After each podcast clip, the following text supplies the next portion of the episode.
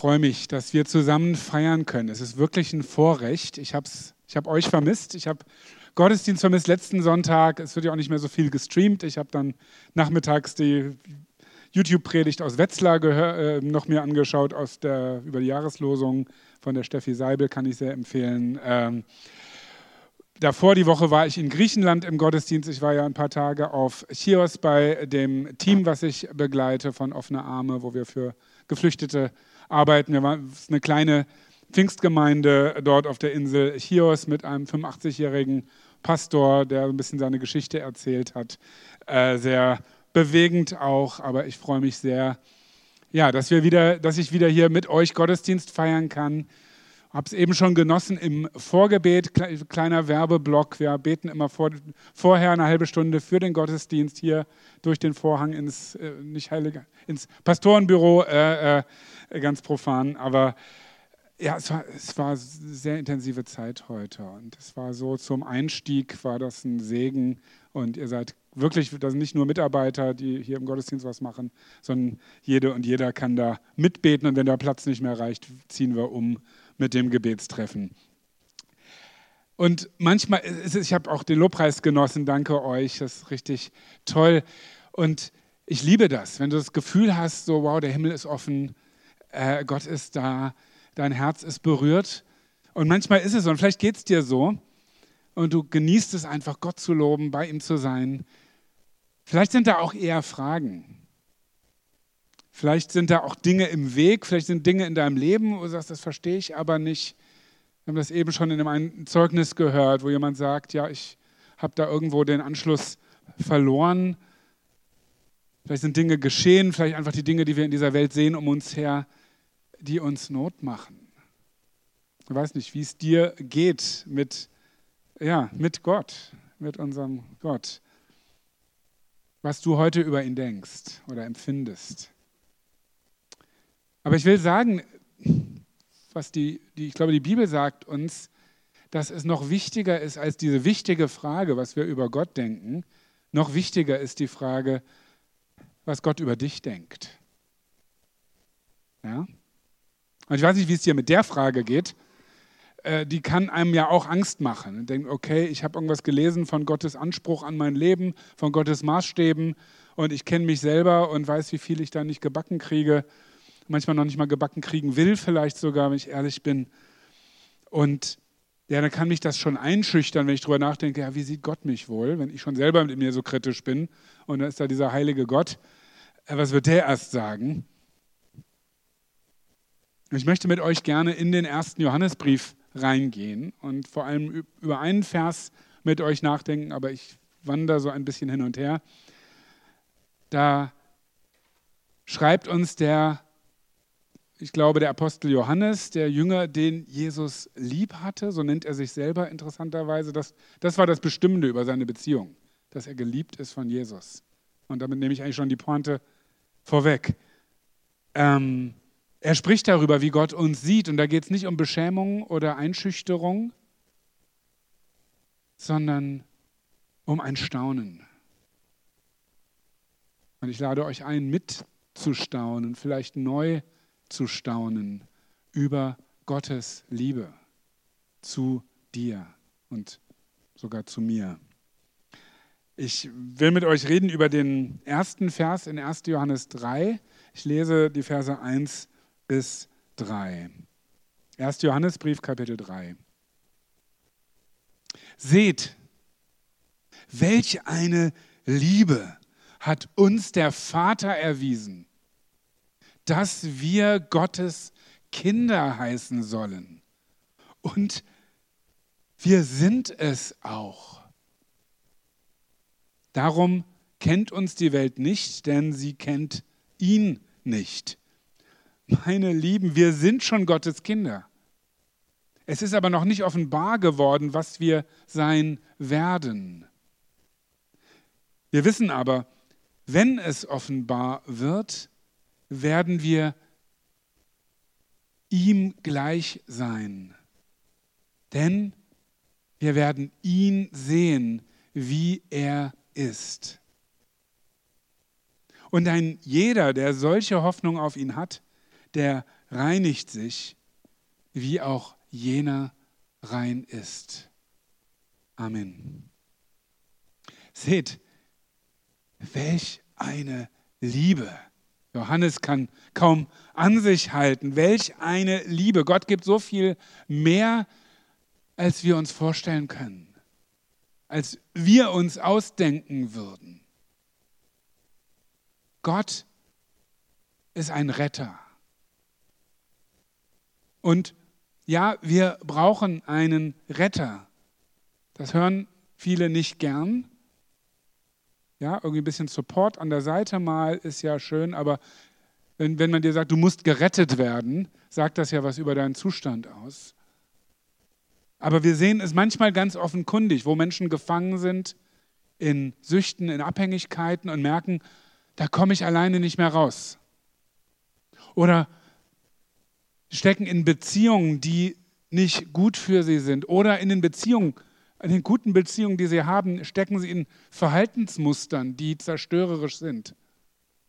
Und du merkst, wenn ich so weitermache mit diesem Jähzorn oder diesem Sarkasmus oder mit dieser Unverbindlichkeit oder mit diesem passiven mich treiben lassen, wenn ich so weitermache, dann werde ich alles zerstören, was mir kostbar ist.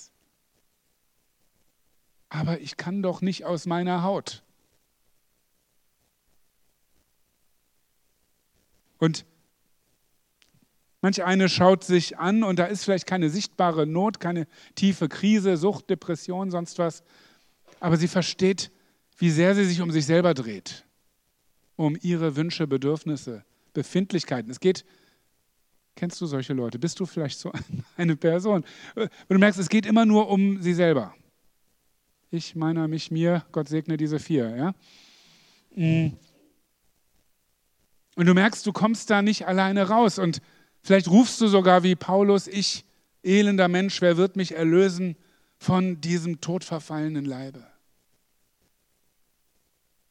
Und dann hast du aber vielleicht erlebt, das, was Paulus das geht bei Paulus weiter in Römer 7. Im nächsten Vers fährt er fort, Dank sei Gott durch Jesus Christus, unseren Herrn. Er ist tatsächlich ein starker Retter. Er hilft dir aus diesem Kreislauf, wo du nur um dich selber drehst, äh, heraus. Bei ihm haben destruktive Gewohnheiten nicht das letzte Wort. Du kannst ein anderer Mensch werden. Du kannst aus deiner Haut mit Jesus. Das ist die Verheißung, die Jesus dir macht.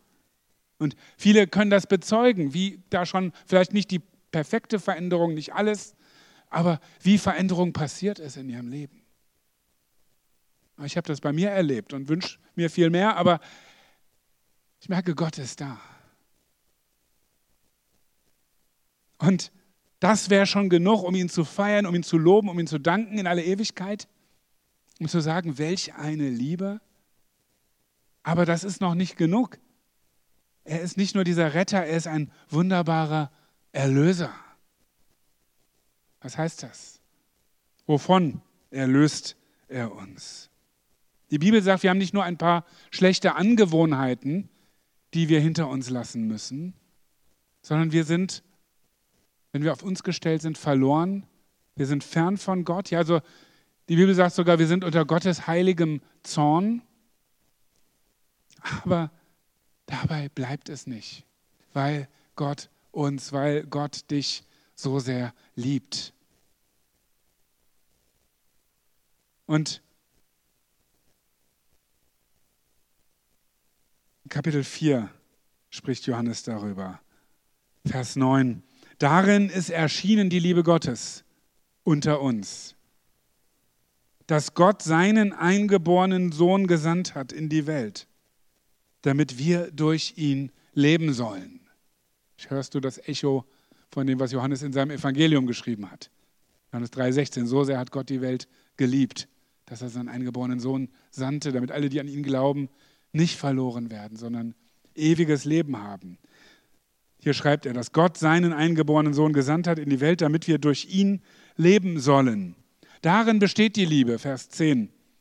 nicht, dass wir Gott geliebt haben, ja, so kostbar das ist, sondern dass er uns geliebt hat und gesandt seinen Sohn zur Versöhnung für unsere Sünden. Deshalb habe ich gesagt, es ist wichtiger, was Gott über dich denkt, als was du über Gott denkst.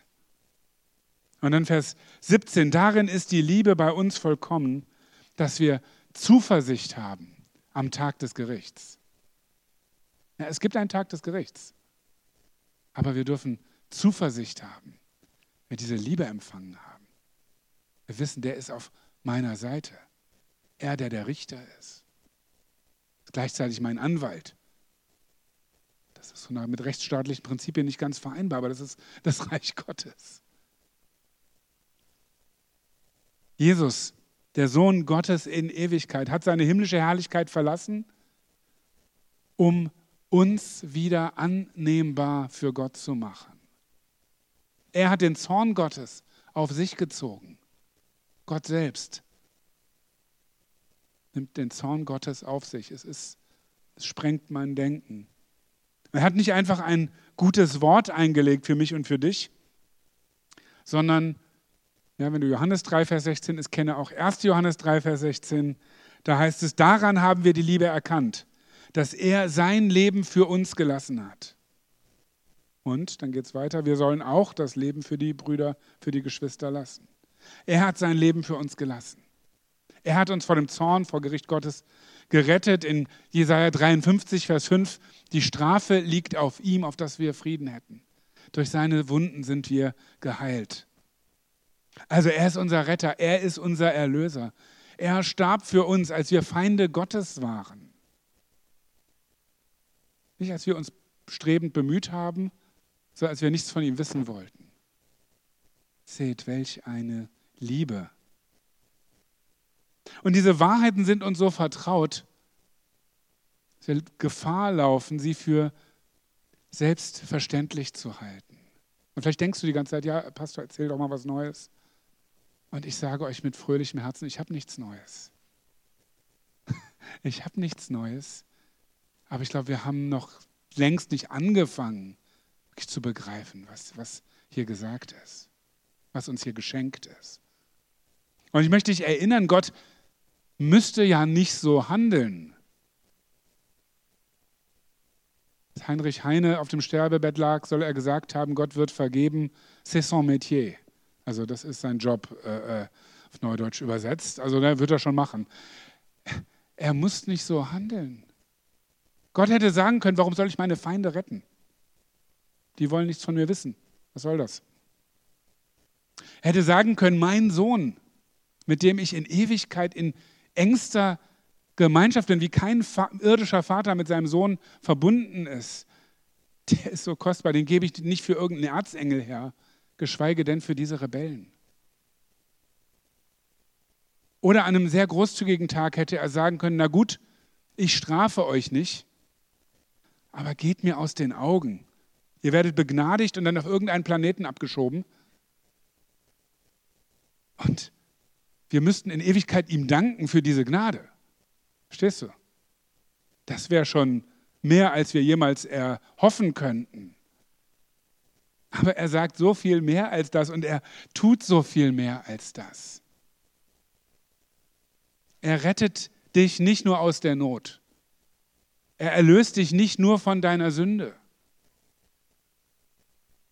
Ein Satz mal die auf der Zunge zergehen. Er erlöst dich nicht nur von deiner Sünde, sondern er stellt dich in ein ganz neues Verhältnis zu sich selbst. Er macht dich und mich und viele andere zu seinen Kindern. Er wird unser Vater. Seht, welch eine Liebe der Vater uns erwiesen hat, dass wir Gottes Kinder heißen sollen. Und bitte genau hingucken. Er sagt nicht, wir sind ja alle Kinder Gottes. Das, sagen die Leute ja manchmal. Ne? Wir sind doch alle Menschen, sind doch Gottes Kinder. Das ist nicht ganz richtig von dem, was Gottes Wort sagt. Jeder Mensch ist Gottes Geschöpf. Ja, Amen. Jeder Mensch ist wunderbar von ihm gemacht und geliebt und wertvoll. Ebenbild Gottes und dieses Ebenbild ist vielleicht zerkratzt, äh, angestoßen durch die Sünde, aber nicht ausgelöscht. Deshalb ist jeder Mensch unendlich wertvoll. Darauf fußen auch die Prinzipien von Demokratie, von Gleichheit, von Menschenrechten. Darum stehen wir auf für Geflüchtete und gegen Armut, gegen Rassismus, nicht nur wenn es um Christen geht, sondern für jeden Menschen, weil jeder Mensch kostbares Ebenbild Gottes ist.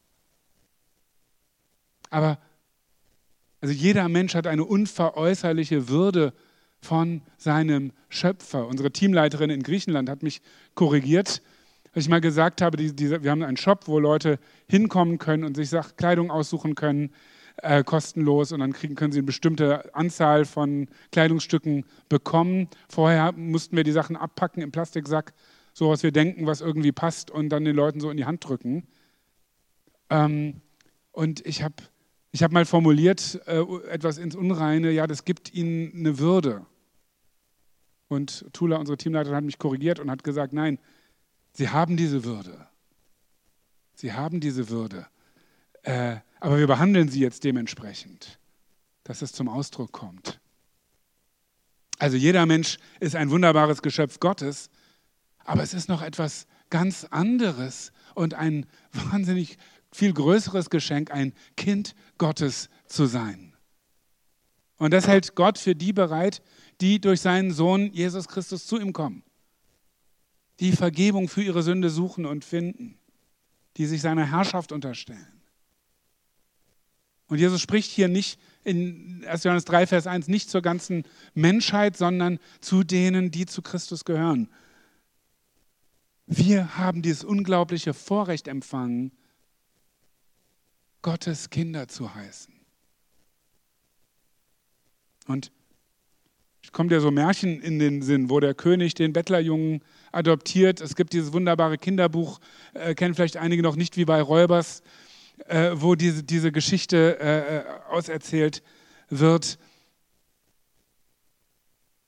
Und die Geschichte, die, die Liebe, die in so einem Märchen zum Ausdruck kommt, wo ein irdischer König da jemanden aus der Gosse sozusagen als Kind annimmt, multipliziert mit, ich weiß nicht wie viel, so viel größer ist die Liebe des himmlischen Vaters, des ewigen Gottes, Schöpfers von Himmel und Erde, dass er dich und mich als seine Kinder annimmt.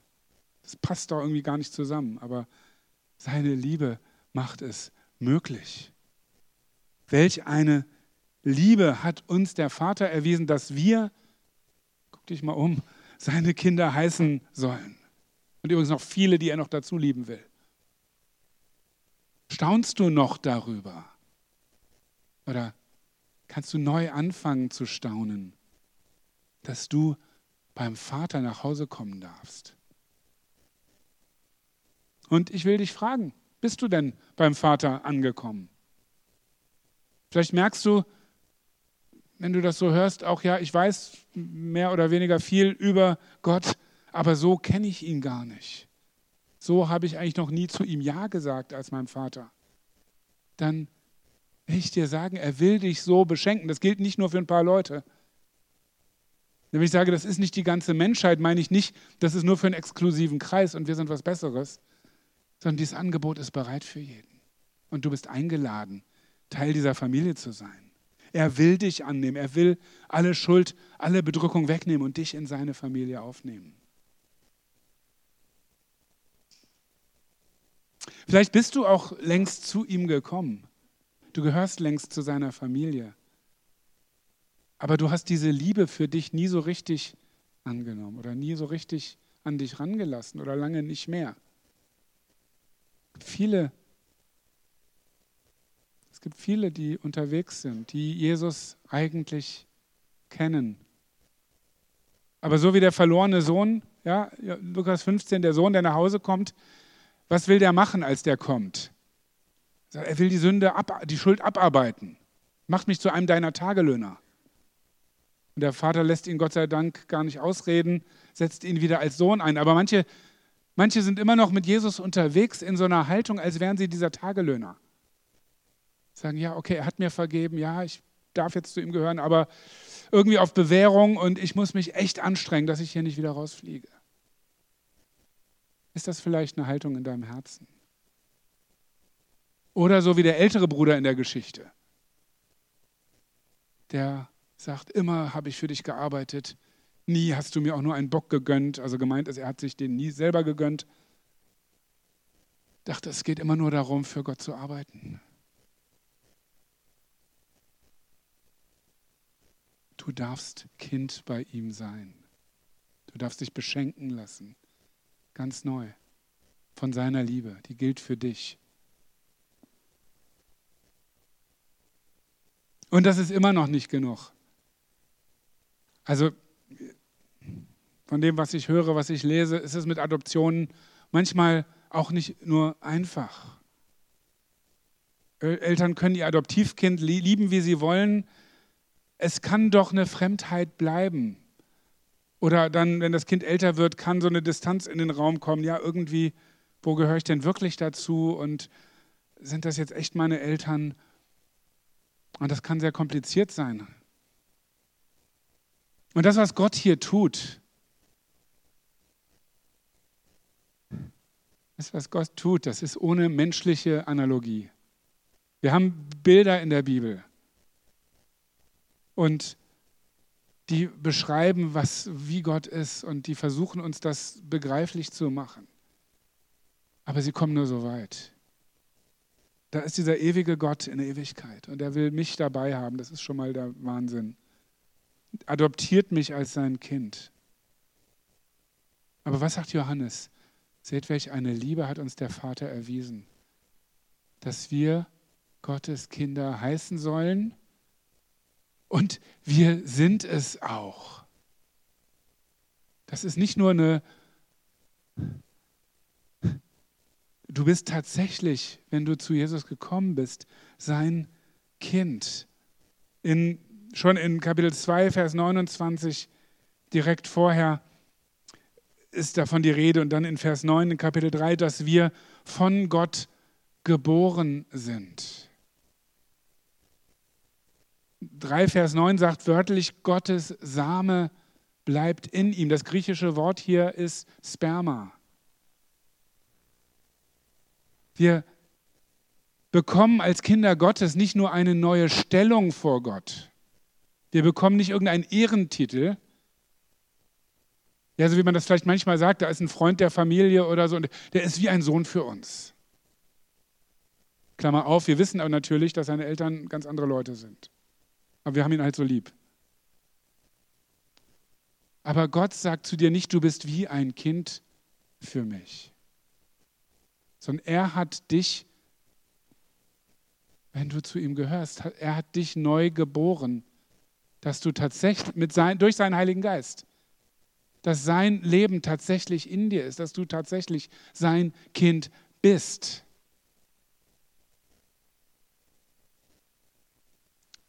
Johannes spricht, Johannes, ja, im dritten Kapitel in seinem Evangelium, von der, dieser neuen Geburt, die wir empfangen, die wir brauchen, um zu Gott zu kommen. Und Ihr Lieben, lass uns das verstehen. Das ist nicht ein Bild für irgendwas. Die, die Bibel ist voll mit Bildern und Metaphern. Aber das hier ist keine Metapher für irgendwas, sondern das ist Realität. Wenn du zu Jesus Christus gehörst, hast du ein neues Leben empfangen von ihm. Dann bist du neu. Dann ist sein Leben tatsächlich in dir. Und dann folgst du ihm nicht so, wie du irgendeinem Vorbild folgst, keine Ahnung, Mahatma Gandhi oder Goethe oder keine Ahnung, wie man sich als Vorbild sucht. Ähm, und du versuchst halt so ähnlich zu sein, aber das klappt ja eh nicht. Sondern er hat sein Leben in dich gelegt. Wenn er dir sagt, liebe deine Feinde, dann sagt er, ich bin in dir. Und ich liebe in dir. Ich weiß, dass du das nicht kannst. Da beißen sich die Ethiker manchmal die, die Zähne dran aus, ja, Gott fordert Dinge, die wir gar nicht tun können. Nein, das war auch nie so gedacht, aber er tut es in uns. Er wirkt in dir. Sein Leben ist in dir. Wer glaubt, 1. Johannes 5, Vers 1, wer glaubt, dass Jesus der Christus ist, der ist von Gott geboren. Das ist das wunderbare Leben, zu dem Jesus dich einlädt.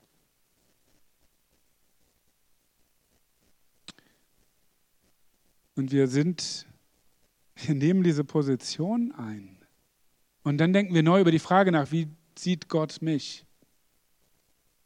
Und dann kann ich auch darüber nachdenken, wie sehe ich Gott? Wie denke ich über Gott? Dann habe ich eine neue Antwort auf die Frage, was macht eigentlich das aus, wer ich bin? Was ist meine Identität? Aus dieser Position heraus schaue ich dann auf mein Leben. Das, was gut ist und das, was noch besser werden darf. Und aus dieser Position verstehe ich dann nicht alles, einfach, alles klar, jetzt keine Fragen mehr. Nicht mal verdächtig, solche Leute. Aber manches wird klarer.